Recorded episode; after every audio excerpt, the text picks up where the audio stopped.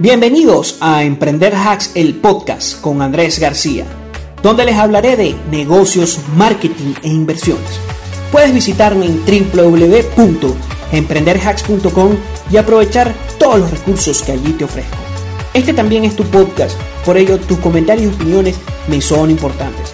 Soy antropólogo, marketer y consultor de empresas.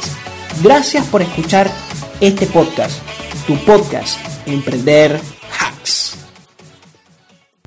Saludos emprendedores, hacks, ¿cómo les va? Espero que se encuentren muy bien. El programa va a ser un programa especial y vamos a intentar ir más allá con todo este nuevo panorama que nos ha legado el COVID y la coyuntura global, en donde cada país está dando respuestas diferentes a la problemática. Pero hay una variable que no existía en, otras, en otros momentos de la historia cuando pasó una pandemia, que es la conectividad a través de las redes sociales o el Internet. Esa posibilidad que nos otorga la computación hoy día es lo que hace que haya elementos y variables nuevas dentro, digamos que la, el panorama que nos ha legado el COVID. La nueva normalidad y negocios en contextos convulsos. Ese va a ser el título del programa. Antes, tengo que agradecer a todos los suscriptores de emprenderhacks.com y de mi podcast y también le tengo que agradecer a Local Media Radio, un magazine, por darme un espacio a las 13 horas España. Allá lo, pueden escuchar también, lo pueden escuchar en iVoox, Spotify, Anchor. Y de verdad, muchas gracias. Espero que no se pierdan ninguno de mis programas que lo hago con toda la dedicación del mundo. Bueno, vamos a entrar en panorama y vamos a hablar de esos nuevos hábitos. Pero antes de empezar de lleno con los nuevos hábitos, quiero dar quiero indicar varias cosas. Vivimos en un mundo desde hace tiempo, un mundo convulso, incierto, ambiguo y complejo. Un mundo en donde las crisis es lo más cotidiano. ¿Y esto por qué? Porque vivimos interconectados y cualquier acción de cualquier gobierno en el mundo nos afecta directa o indirectamente. Muchas veces las afecciones han pasado de ser indirectas a ser directas. Nadie imaginaba cuando inicia el año que un virus en la provincia de Wuhan nos vaya a afectar tan gravemente a todo el mundo que incluso haya más de 50 millones de personas sin trabajo y hasta más. No se sabe las estadísticas reales, pero sé que son muchísimas. Y bueno, la paralización del sector turístico, que era uno de los más de los que más crecía en los últimos años, eh, empresas como Uber se han visto sumamente de, afectadas por toda esta nueva normalidad. Y cuando hablo de nueva normalidad es esto, ¿cómo sería en llegar después de esta pandemia, después de este bombardeo de información, después de estos hábitos cambiados en cuanto a las relaciones laborales? ¿Cómo vamos a enfrentar como sociedad? Evidentemente, como sociedad global va a tener diferentes este, repercusiones, ya que cada país, pese a que seamos un mundo globalizado, cada país tiene sus propias políticas, tiene sus propias fronteras, cada estado va a determinar cómo responder ante el desastre, pero no cabe duda de que vivimos en un mundo totalmente interconectado, un mundo donde nos repercute lo que pasa en cualquier sitio. En ese punto tenemos que hablar de un concepto que da Nassim Taleb, un ensayista y filósofo muy bueno que él habla y un que le habla sobre la antifragilidad, antifragile. La antifragilidad, él dice que es aquello que se alimenta del caos. Es aquello que se hace más poderoso por esos momentos convulsos o críticos. Hablemos un poco de con qué conceptos él lo compara. Él lo compara con la resiliencia y la adaptación. La adaptación es como que tomar las, tomar o flexibilizar la forma en que uno, las acciones o conductas que uno hace para determinar qué vamos ante ese nuevo contexto. En cambio, la resiliencia es aquello, es también una especie de aceptación por lo que está o ante lo que está hecho, pues por lo menos tenemos una aceptación con la parte del COVID y bueno, obramos a partir de allí y nos adaptamos, nos flexibilizamos a las, nuevas a las nuevas corrientes y dejamos respuesta. Ahora, Eso no nos tiene que ser ni, no nos tiene que hacer ni mejor, ni peor, ni más eficiente, ni menos eficiente. Simplemente es la antifragilidad es aquello que se hace más fuerte, crece más rápido y genera mayor eficiencia en contextos convulsos. Un ejemplo de eso podemos hacerlo hoy día con las criptomonedas. Las criptomonedas se han alimentado de la inflación global porque si los bancos centrales imprimen dinero para aumentar así la liquidez global del país, en este caso por lo menos Estados Unidos, y baja las tasas de interés, va a haber más dinero circulante y eso genera un poco de inflación. Bueno, la inflación, si hay, digamos que más intercambios con las monedas fiduciarias, inyecta dinero a las criptomonedas y las criptomonedas han tendido a aumentar. Evidentemente, el sistema cripto aún está muy manipulado y hay, muy, hay grandes fluctuaciones en cuanto a ello. Pero sin embargo, el comportamiento dentro de todo este tiempo ha sido sumamente interesante, sumamente este, aleccionador, porque al no tener un banco central que regule, al no haber una posibilidad de que este, haya más criptos, sino más bien que haya cada vez menos, son políticas monetarias totalmente distintas a las que había antes. Y el mismo se va a determinar por la oferta y la demanda y por la usabilidad. Mientras más se usen las criptomonedas, mientras más plataformas utilicen el Bitcoin y las criptomonedas para hacer sus transacciones, mayor masa monetaria va a haber dentro de este tipo de sistema criptográfico y por ende el precio del activo tendería a aumentar. La antifragilidad es eso. Otro punto de antifragilidad se puede ver con la tecnología basada en la nube. La tecnología basada en la nube ha demostrado que se puede alimentar en los últimos años a partir de las crisis. Cuando hubo la crisis de los puntos con la tecnología en la nube era algo que no se tenía tan demarcado. Habían empresas que lo utilizaban, principalmente empresas del gobierno o empresas en el sector militar o armamentístico, perdón, pero realmente es una tecnología que no tuvo un percance tan fuerte en las .com. Cuando hubo la crisis del 2008, con, todo este, con toda la crisis del sistema financiero, por, por todo este tema de las bolsas inmobiliarias, hubo también otro punto en contra de muchos sectores, como el sector de los real estate, pero hubo un sector que se vio muy beneficiado, que fue el sector de la tecnología.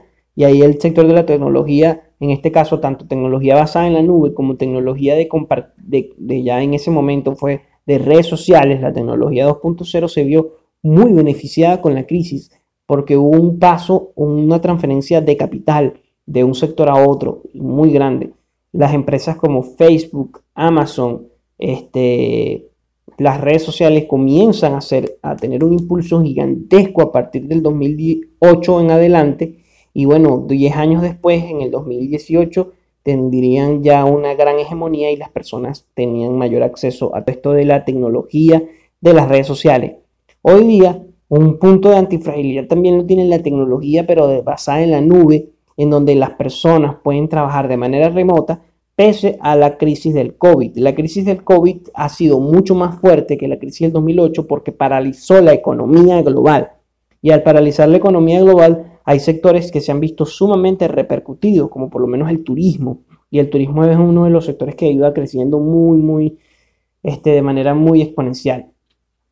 Entonces, esto es importante porque todo esto nos va dando pistas de cómo, es los, o sea, cómo los negocios van a, a, tener que adaptarse. Entonces, un concepto y una variable fundamental es el, de la antifragilidad. Tenemos que buscar puntos o variables o elementos, características, productos, nichos que sean antifrágiles, que se alimenten de los momentos convulsos, porque no van a terminar acá con el COVID, van a seguir apareciendo nuevas coyunturas a nivel global a medida que avancemos en este nuevo panorama global que nos ha legado el acceso masivo a Internet y tecnologías basadas en la nube. Trabajar desde casa era muy complicado en antaño siempre había que hacer, digamos que, ok, se podía hacer pastoreo y agricultura, estamos hablando ya en la era rural, pero sin embargo tendrían que haber, tenían que hacerlo, ejecutarlo en grandes extensiones de tierra, o en extensiones de tierras considerables, venderlo en el mercado, tener una bodega, es decir, pero hoy día se puede literalmente hacer todo desde casa con la tecnología que nos ha legado la computación y las redes sociales, el internet, el networking o todo esto que se puede generar por internet, incluso las, incluso las compras. Por lo menos, un sector o una empresa que ha sido antifrágil y que se ha alimentado de esta crisis es Amazon. Amazon ha tenido un crecimiento exponencial y se dice que Jeff Bezos puede llegar a ser el hombre, el primer hombre en la historia trillonario. Porque no nada más tiene a Amazon, que es el e-commerce más grande del mundo, la tienda de comercio más grande del mundo, que el e-commerce ha aumentado porque la gente no está saliendo. Y eso va a quedar porque muchas personas que nunca habían comprado en internet comenzaron a hacerlo. Muchos jóvenes hacen sus primeras compras por internet hoy día y es, oye, me sale más fácil que alguien me haga el mercado por mí, yo le pago algo extra y, yo hago eso en otras cosas o compro algunas cosas por internet y espero que llegue a mi casa. Y, o sea, el mercado se expandió. Querramos o no admitirlo, el mercado del e-commerce se expandió en otras latitudes como Latinoamérica, como África, como sectores en Asia y Europa. Países que no habían estado tan proclive al e-commerce se han, comentado, se han comenzado a adaptar. Yo hablo principalmente de Latinoamérica, que el e-commerce acá representaba el 3% del comercio. Hoy día eso es un crecimiento abrumador, tanto que las estadísticas se quedan cortas. Entonces el e-commerce ha crecido grande, grandemente, o sea, ha crecido muchísimo y ha generado, tiene una variable de antifragilidad. Y Amazon también tiene el Amazon Web Service, que es una tecnología basada en la nube que provee servicios a, digamos, en este caso, provee servicios a las empresas para tener este tipo de software basados en la nube y que puedan funcionar o que puedan tener operacionalidad. Hay muchísimas opciones cuando hablo de, de los servicios basados en la nube o Cloud Computing Service. Por ejemplo, yo soy una empresa que se encarga de producir música, no tengo los aparatos necesarios para que eso sea posible, entonces te contrato a un programa que me da la posibilidad de tener un servidor basado en la nube con alta capacidad y lo hago desde allí. Lo mismo sucede, por ejemplo, con el diseño gráfico, con el diseño este, de imágenes. Yo contrato a una empresa que me dé la posibilidad de diseñar basado en la nube, que Adobe ya lo está dando, y lo hago desde otro computador de manera remota. Incluso puedo tener equipos totalmente remotos desde cualquier parte del mundo de diseñadores basados en ese tipo y que se comuniquen por allí, por ese tipo de espacios o de proveedores de servicios. Esto ha permitido muchísimos cambios, muchísimos cambios, cambios trascendentales. ¿Por qué? Porque si bien es cierto que se necesita Internet para que este tipo de este, servicios funcionen de manera óptima, también ha permitido que muchísimas personas a nivel global puedan superar los obstáculos este, de conseguir trabajos en su localidad y se expandan al mundo.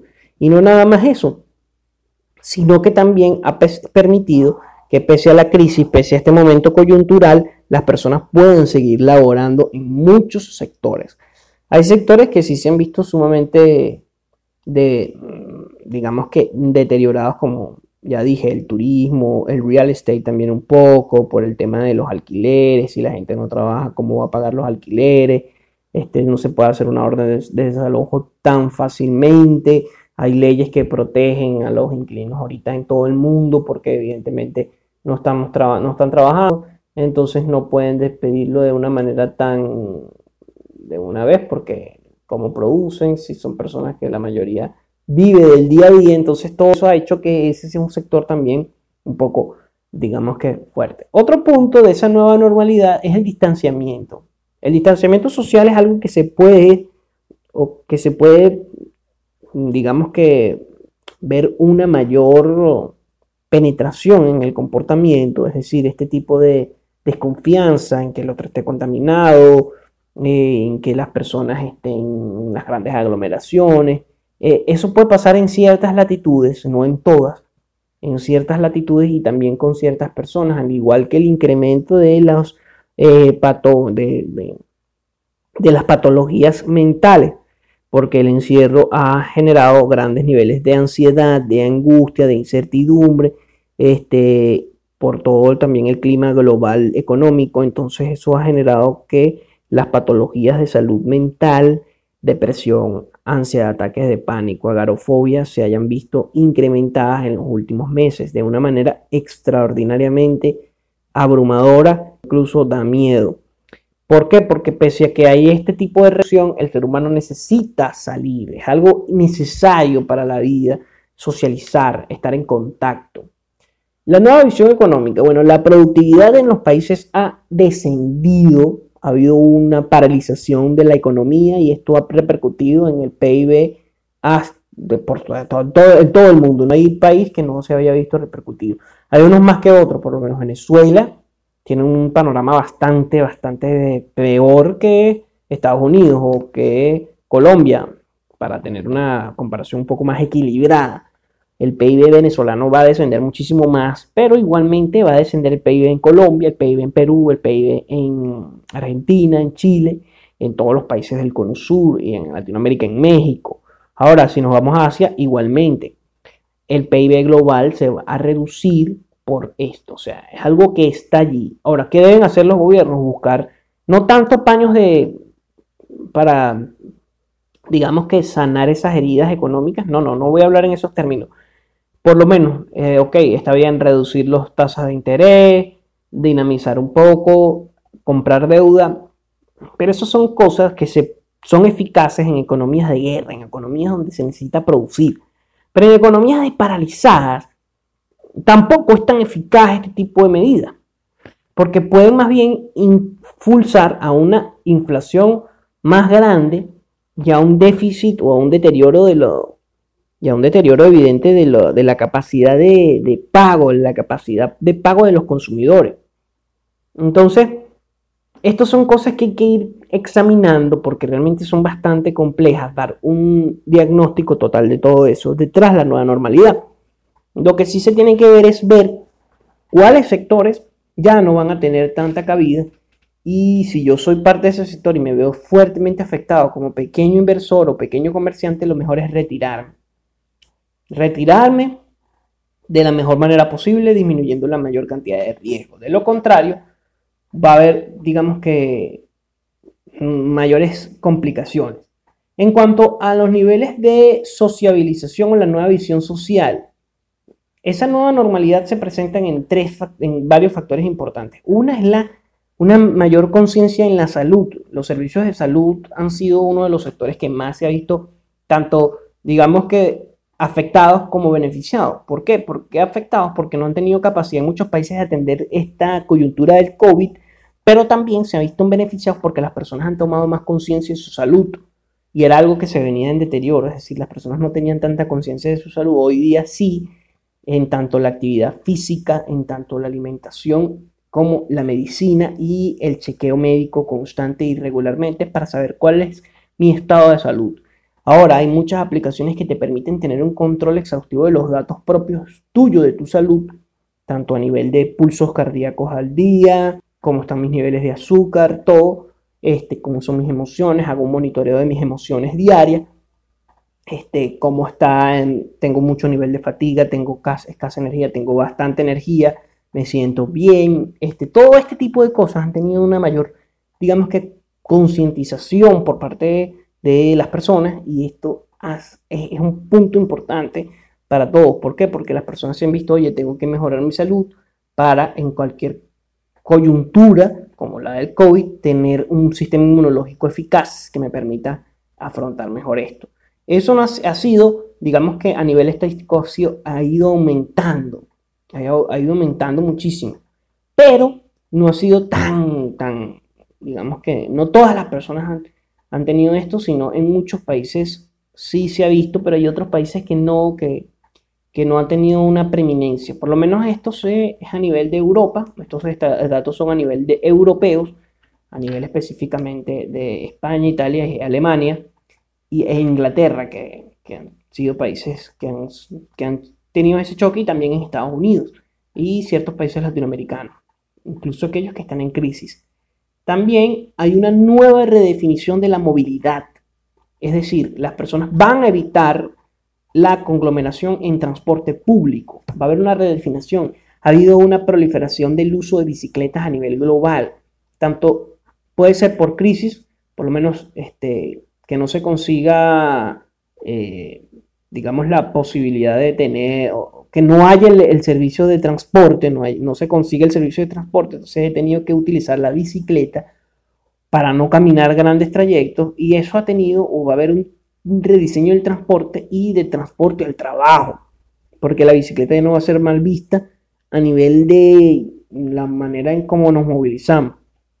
Incluso el teletrabajo va a permitir que muchas personas se nada más empiecen a laborar y a consumir y a vivir en entornos un poco más este, locales, sin el traslado a grandes distancias en torno a la, en la ciudad, de mi lugar de vivienda, mi lugar de trabajo. Esto va a reducir la, el desplazamiento social de las personas en una localidad, principalmente en la localidad en donde viven. Eso va a tener una repercusión sumamente importante a, a, a largo plazo que vamos a ir examinando, ¿ok?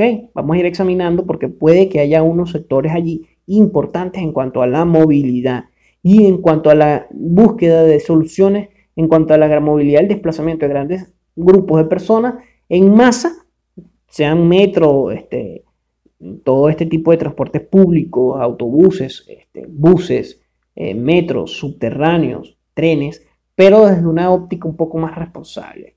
También la convivencia y sociabilización a nivel de, digamos que, de compartir entre las personas va a tener un rediseño en cuanto a cómo vamos a tener ese tiempo libre, ese tiempo de ocio con nuestros colegas, cómo lo vamos a, cómo las personas van a empezar a tener esa, esa nueva dinámica, esa nueva dinámica de volver a reunirnos, volver a salir, volver a hacer esto, esto y esto, es algo que todavía está por verse pero van a tener cambios importantes en cuanto al tejido social. ¿Por qué?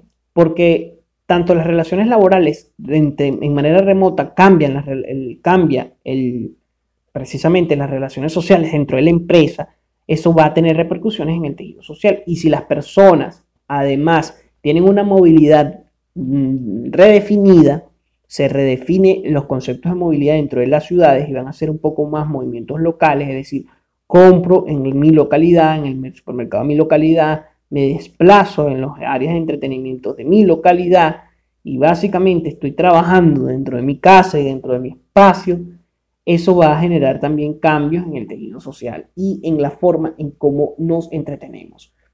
Otro punto importante es, es, bueno, lo que dije, las nuevas formas de trabajo que están directamente relacionadas con la convivencia y sociabilización y con todo lo que estoy diciendo, con la salud, con la movilidad redefinida y, bueno, las nuevas eh, patrones de consumo, que con eso quiero concluir el podcast.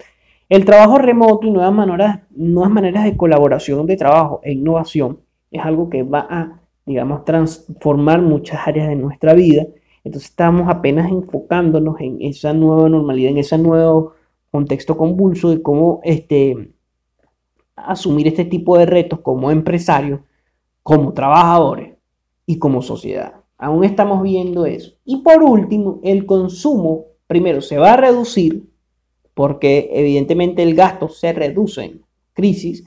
Hay sectores donde van a haber mayor, digamos que, capacidad, es decir, van a tener mayor crecimiento porque las personas es una necesidad básica y en, en, en contextos convulsos, en contextos como de esta nueva normalidad tras el COVID, en donde también hay sectores que se han visto sumamente afectados y han tenido que despedir a millones de personas, esto ha generado que haya un consumo mayor de, o para satisfacer mayor, con mayor, digamos que predominancia, las necesidades básicas como comida, principalmente, y alimentación. La alimentación y la industria agroalimentaria es un punto importante porque los países están viendo para, para ver, o sea, están viendo cómo pueden satisfacer las necesidades propias de su, de su país cuando las fronteras están cerradas, que eso es un dilema bastante interesante.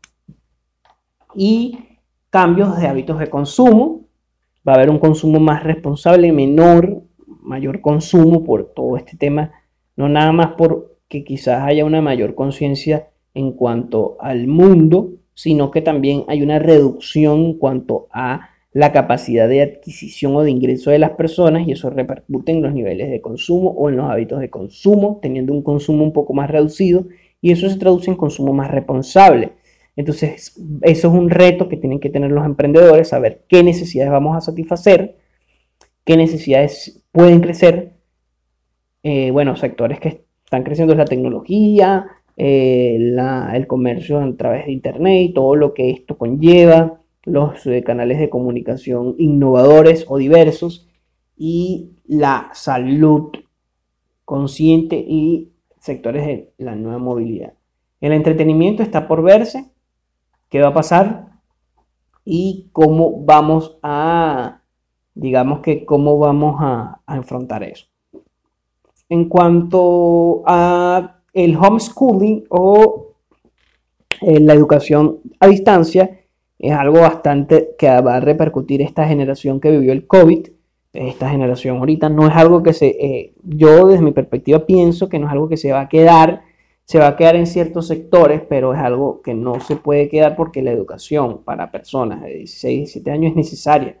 Una persona, joven de esa edad, 20, 22, vaya y, vea clases en, en un aula de clases y socialice con sus, con sus compañeros de clase con sus profesores. Es algo, es algo, un factor primordial. Este, entonces también hay puntos importantes que quiero redefinir o para concluir el podcast. El consumo local va a aumentar. El consumo de alimentos nutritivos y saludables está aumentando. La seguridad e higiene dentro de lo que es tanto la casa como la localidad, como dentro de la propia vivienda, está aumentando esa conciencia de seguridad y higiene de alimentos también.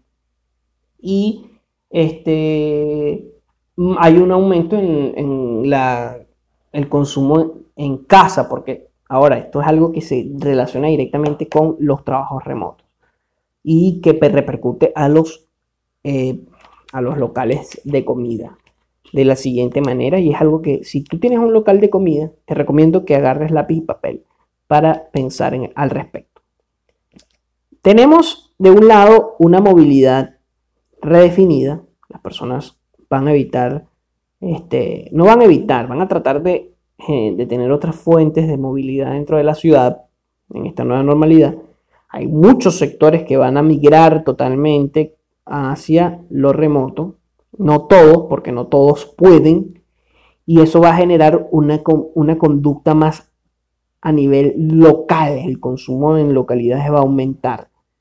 Eso va a repercutir en el consumo fuera de la vivienda. Si hay mayor trabajadores que viven y trabajan en su propia casa, el home office, por lo menos la industria de la programación, de las ventas, de, de la asesoría, hay muchísimos sectores, eso va a tener una repercusión en el mercado de alimentación o en el mercado de restaurantes a nivel local.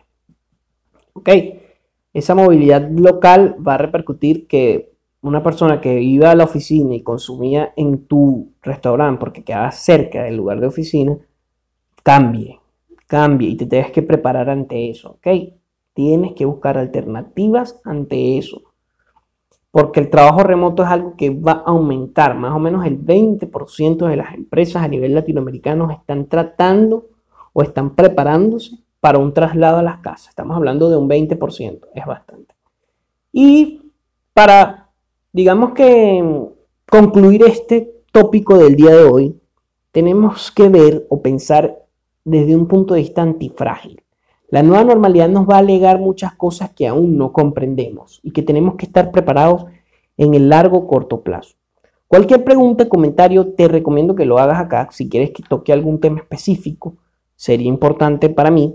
Y bueno, lo que más les digo es que vamos a, vamos a seguir examinando cómo va a cambiar todo esto. En el próximo podcast vamos a seguir hablando un poco más a nivel de la, comunicación, ya más a nivel comunicativo, a nivel social, comunicativo, cómo estos protocolos de acceso y de sanitización han repercutido en la forma en cómo nos comunicamos y han repercutido de forma bastante. En esto hablo de tapabocas, guantes, eh, todo esto principalmente el tapaboca. Como el tapaboca, digamos que repercute en la comunicación cara a cara entre las personas. Gracias, emprendedores, y nos vemos la próxima semana. No te olvides de seguirme en mis redes sociales y gracias por escucharme. Suscríbete acá, suscríbete a mi página de web y nos vemos, emprendedores.